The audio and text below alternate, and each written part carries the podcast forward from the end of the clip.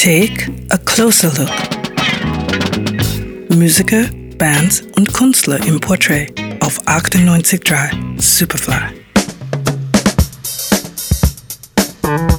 Ein Name, der in der Musikszene einen starken Klang hat, dennoch nie das grelle Rampenlicht gesucht hat, ist Boss Skaggs. Eigentlich William Royce Skaggs, geboren 1944 in Canton, Ohio. Der Grammy-Gewinner, Sänger, Bandleader und Gitarrist. Babies in the running round, hanging with the crowd, putting your business in the street, talking out loud. Boss Skaggs musiziert bereits in der Schule und zwar mit niemand geringerem als Steve Miller. Die beiden gründen Ende der 50er eine Band namens The Marksmen. Später spielen sie in diversen Blues-Rock-Bands und besuchen gemeinsam die Universität von Wisconsin.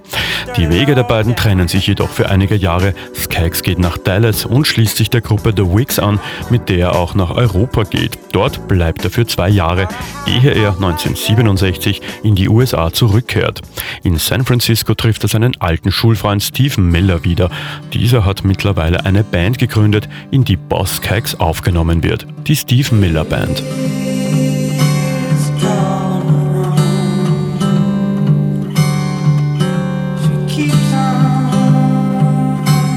Ende der 60er unterschreibt Boss Skaggs beim renommierten Label Atlantic. 1969 erscheint sein Debütalbum Boss Skaggs. Bei den Kritikern ist das Album der Hit, beim Publikum eher weniger.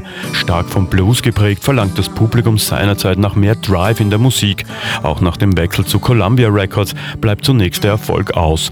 Erst mit dem Album Silk Degrees kann 1976 auch ein breites Publikum gewonnen werden.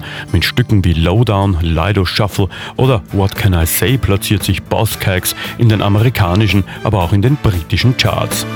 3 a.m. is me again, wouldn't know things would have to end this way.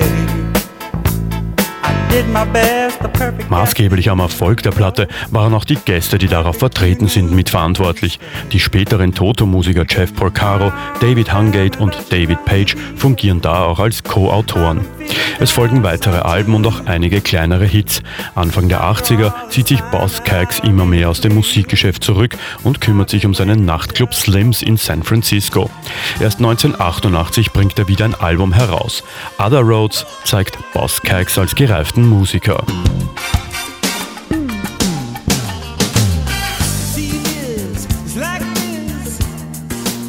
Sein letztes Album Memphis ist 2013 erschienen und eben dort in den legendären Royal Studios produziert worden.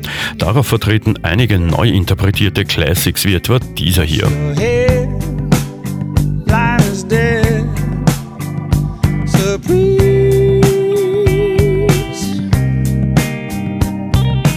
Gerald Krasnitschek über Boss Kikes auf 98.3 Superfly.